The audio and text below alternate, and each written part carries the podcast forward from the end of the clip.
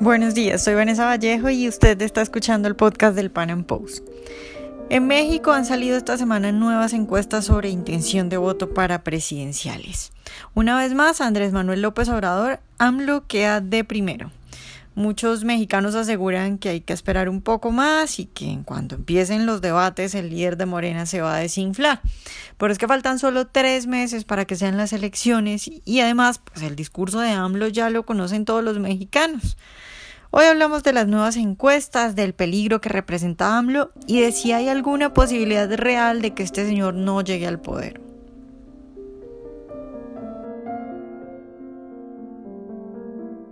Gerardo, buenos días y de nuevo muchas gracias por estar hoy con nosotros. al contrario, muchísimas gracias a ti por la invitación.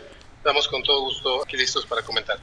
Ok, Gerardo, pues tengo, eh, tienen ustedes los mexicanos nuevas encuestas sobre intención de voto. Tengo acá la encuesta de parametría de marzo, de finales de marzo. Eh, y, bueno, la última parametría fue de enero. Eh, y en esta de marzo sale Andrés Manuel López Obrador de nuevo punteando con 38%, subiendo dos puntos porque estaba en 36, pues luego le sigue Ricardo Anaya con 20, que baja eh, 3 puntos, estaba en 23 en enero, y luego le sigue José Antonio Mit con 16, que baja un punto, estaba en 17. ¿Qué ves tú de esta encuesta? Bueno, pues pareciera este, que la obra se titula Crónica de una muerte anunciada o de una victoria anunciada de la izquierda Efectivamente, Andrés Manuel en parametría y en general en el promedio de las encuestas muestra una tendencia hacia arriba, en la parte alta de los 30%, parte baja de los 40%. Ricardo Anaya, que estaba teniendo un ascenso muy interesante entre enero y principios de febrero, se ha tropezado con las acusaciones que le hicieron por el tema del lavado de, de dinero y no se ha desplomado, pero ha perdido el ritmo. Y esto es tal cual como si estás en una carrera de maratón, vas ya en el kilómetro 20 y alguien te detiene, bueno, te va a costar trabajo recuperar el, paso y eso es lo que ha pasado con Ricardo Anaya. Y José Antonio Mide, en términos generales, lo que muestra la mayoría de las encuestas es un desplome, este, que estábamos hablando de que podía incluso competirle a Naya en la parte baja de los 20%, y ahorita ya prácticamente en todas lo estamos viendo abajo de 20%, entre 14 y 18, eh, 19%, dependiendo de la encuesta. Y lo grave del caso es que en estos momentos, si vemos por ejemplo el ejercicio de parametría, Obrador ya aparece arriba de Anaya y de Mid juntos, es decir, aún sumando todos los votos de Anaya y de Mid, no logran alcanzar a Andrés Manuel. Y eh, bueno, el otro juego es este, el juego de la paciencia, ¿no? Es decir, ya que empiece ahora sí la campaña van a cambiar las cosas, pero eso empieza a sonar cada vez más como fantasía y anhelo y menos como una realidad objetiva. Claro, Gerardo, hay también otra encuesta del Heraldo donde MIT está por encima de Anaya. Eh, ¿Tú lo ves posible? Porque si bien, como tú me decías, pues eh, detrás del Heraldo está el PRI, eh, pues en esta encuesta tampoco es que estén muy alejados, están cuatro puntos y con las investigaciones de Anaya, ¿crees que es posible que MID logre eh, subir y pasar a Anaya? Eh, bueno, el tema del Heraldo sí es, es, importante por inicio de cuentas comentar que es un periódico que acaba de renacer hace unos meses, que está impulsado en buena medida de, grupos muy cercanos al propio PRI y hay únicamente dos ejercicios estadísticos que ponen a MID en segundo lugar. Uno es el del Heraldo, con, que tenemos que tomarlo con las consabidas precauciones, y otro es el de SDP Noticias, que es una encuesta que no se hace en la calle, sino se hace en Facebook, es un nuevo mecanismo del cual todavía no sabemos qué tan efectivo va a ser o no para eh, que esas tendencias que ellos plantean se traduzcan en resultados. Eh, pero todas las demás sí muestran una tendencia muy clara de Mid en tercer lugar y bajando, Anaya en segundo lugar y estancado, y Obrador en primer lugar y subiendo ligeramente. Entonces, digo, se mantiene el optimismo de decir, no, es que ya que empiece la campaña van a cambiar las cosas. El asunto es que me recuerda cada vez más a lo que decía la gente de Rudy Giuliani, en la eh, elección interna de los republicanos en el dos, previo a las elecciones del 2008. Decían, no, es que una vez que, que la interna llegue a Florida, entonces va a cambiar la tendencia y todo va a ser a favor de nuestro candidato. Y así le decían. Llegaba este, noviembre del 2017 y estaban aferrados a que llegando a Florida iban a levantar. Diciembre del 2017 lo mismo, enero, febrero, empezaron las este, internas en los estados, Giuliani no levantaba y decía, no, espérense a Florida, en Florida levantamos.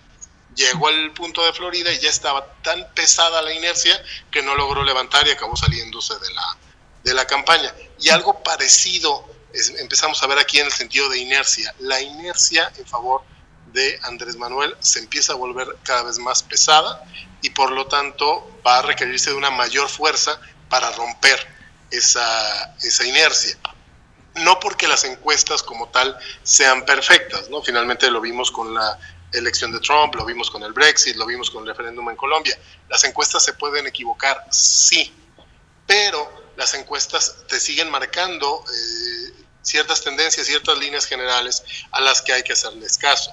Y además no es lo mismo que estemos enfrentando una elección cerrada, como se preveía el Brexit o se preveía la elección entre Hillary y Trump este, unas eh, semanas antes, a ver ya una diferencia, como la estamos viendo en parametría, de casi 2 a 1 entre López Obrador y sus perseguidores. Yo creo que para quienes creemos en la libertad individual y en la libertad económica en México, es un momento de estar muy preocupados y de hacer todo lo que nos toque a favor del voto útil para evitar que se dé este escenario que cada vez se ve más cercano del triunfo de Andrés Manuel.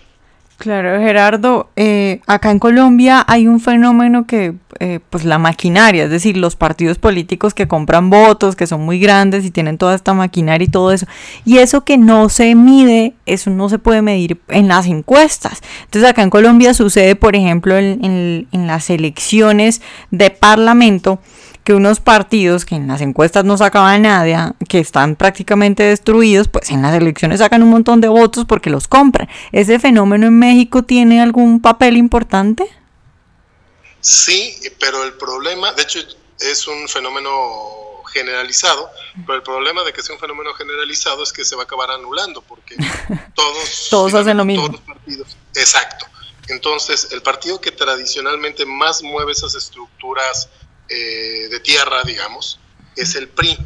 Pero el PRI ya demostró en 2006 que sus solas estructuras de tierra le dan para un 20%. No le dan para ganar la elección si no trae un respaldo ciudadano genuino, además de sus estructuras de tierra. Y en este caso, no solo no trae ese respaldo ciudadano genuino, sino que muchas de las estructuras se están moviendo hacia Morena, hacia el Partido de López Obrador.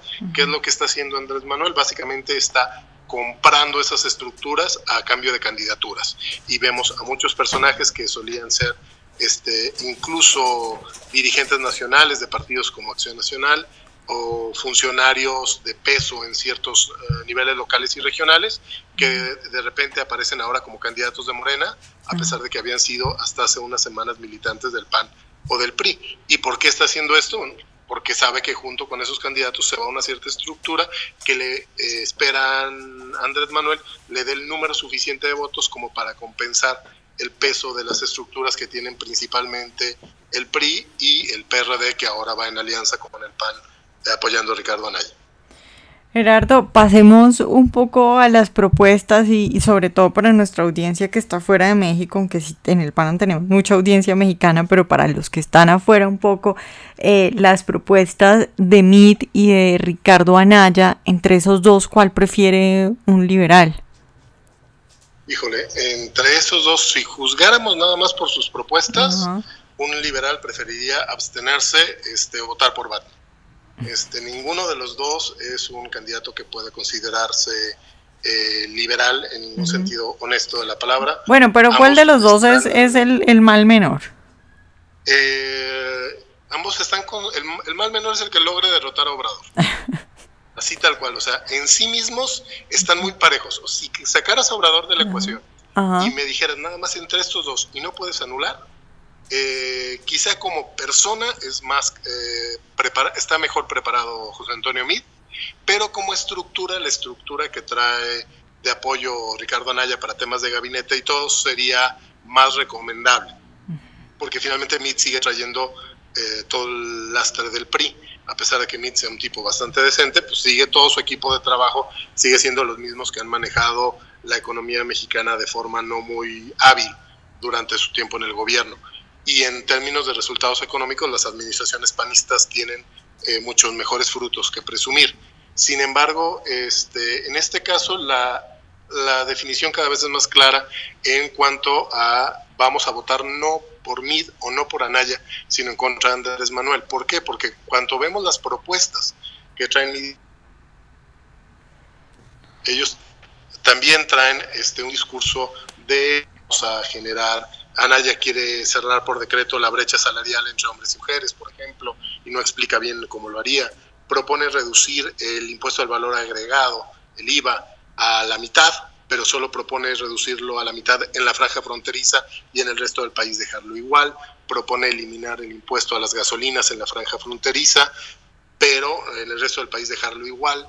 Este, y, y, y además sin explicar de dónde saldría el dinero para compensar en las finanzas públicas esos ahorros, porque no está hablando de ningún plan de austeridad ni de reducción del tamaño del Estado. Hay algunas menciones muy generales a eliminar programas sociales, pero reemplazándolos con el monstruo de la renta eh, básica universal, en la que se estaría gastando eh, una cantidad gigantesca de dinero, probablemente incluso una cuarta parte o una tercera parte del presupuesto de la federación en un solo programa y del lado de MID eh, trae una idea de un, eh, hacer un registro de necesidades de las personas para entregar apoyos sociales personalizados. Trae este, también una idea de eh, temas de tal cual de populismo, de combate a la pobreza, con el mismo rollo que nos han echado durante 80 años. Hace un rato dijo también Pepe que él va a continuar la guerra contra el narcotráfico, básicamente con la estrategia que hemos eh, venido viendo desde el 2006 y que evidentemente no ha funcionado. Entonces, en cuanto a sus propuestas como tal, no hay mucho motivo de esperanza. Nada más la diferencia es que volteamos hacia Andrés Manuel y lo que vemos son literalmente las puertas del abismo abriéndose el tema, Andrés Manuel quiere cancelar el aeropuerto, quiere volver a que el gobierno sea el que controle completamente la economía, quiere eh, regresarnos a las épocas del populismo, a las épocas de, la, del progreso, entre comillas, por decreto. Por ejemplo, está planteando duplicar el salario mínimo de un plumazo sin que haya ningún respaldo, ni siquiera teórico, técnico, que, que lo sostenga, más allá de la mera ocurrencia. Entonces, en términos liberales, la verdad es que no hay hoy un candidato liberal, ni siquiera que se le acerque. Lo que tenemos son tres socialdemócratas, eh, que son Mid, Anaya y Margarita Zavala, y un socialdemócrata con arsénico, que es Andrés Manuel López Obrador. Gerardo, ya para terminar, quisiera preguntarte, yo veo muchos mexicanos un poco, no sé, confiados con esto de que, bueno, AMLO ya muchas veces eh, cuando ha participado en unas elecciones puntea y luego eh, a la final se desinfla y cuando empiecen los debates se va a desinflar, pero pues el tiempo se acorta. ¿Tú crees que se están confiando mucho los mexicanos? Mira, el tema de los debates efectivamente lo dicen mucho y yo creo que es una pésima esperanza. ¿Por qué? Porque los debates cada vez importan menos. Los debates hicieron diferencia, en la única elección en la que realmente hicieron diferencia en México fue en el 94 porque fue el primer debate, todo el país lo vio. Ahora, conforme avanzan los ciclos electorales, la verdad es que cada vez menos gente ve el debate y tendría que haber un colapso eh, grotesco de Andrés Manuel y una actuación absolutamente brillante de Guido de Anaya para inclinar la balanza. Claro, además que los mexicanos ya conocen el discurso de López Obrador, ¿no? No va a ser como nada nuevo que los vaya a sorprender. Exactamente. Y lo que se necesita para evitar que gane Andrés Manuel en estos momentos es justamente una sorpresa. Si sigue la tendencia como va, es imposible evitar que Andrés Manuel gane la elección. Y todo lo que se diga de que no va a ganar es ilusionarse. ¿Qué se necesita para que Andrés Manuel no gane? Algo que cambie la jugada, una fuerza lo suficientemente poderosa como para romper la inercia. ¿Qué puede ser esa fuerza? Un escándalo muy fuerte eh, sobre Andrés Manuel, que salga tal cual un video de él agarrando dinero, una cosa directa y, e indiscutible, de, una evidencia directa e indiscutible de corrupción. Puede ser también una alianza ya eh, clara y efectiva entre las estructuras de Anaya, de Mid y de Margarita Zavala para apoyar a uno solo, de los tres, aunque los demás no declinen, pues que los dejen a los demás con su 5, con su 10% y toda la demás estructura se vaya a apoyar al que está en segundo lugar. Eh, que haya una situación muy fuerte en Venezuela este, y que los mexicanos se espanten, entiendan que eso mismo nos puede pasar acá. Eh, que haya algo que se salga del script, que se salga del guion de lo que hemos visto, porque hasta el momento las propuestas, el mensaje de campaña de, los, de quienes están en contra de Andrés Manuel, no se ve por dónde vaya a romper la, la inercia de, de López Obrador. Tiene que venir una situación prácticamente externa para que eh, se cambie el, el clima electoral, el clima social y entonces podamos ver que, como yo espero, Andrés Manuel pierda la elección el primero de julio. Bueno, Gerardo, muchas gracias por estar hoy con nosotros. Al contrario, muchísimas gracias y esperemos que para la siguiente vez que platiquemos haya mejores noticias.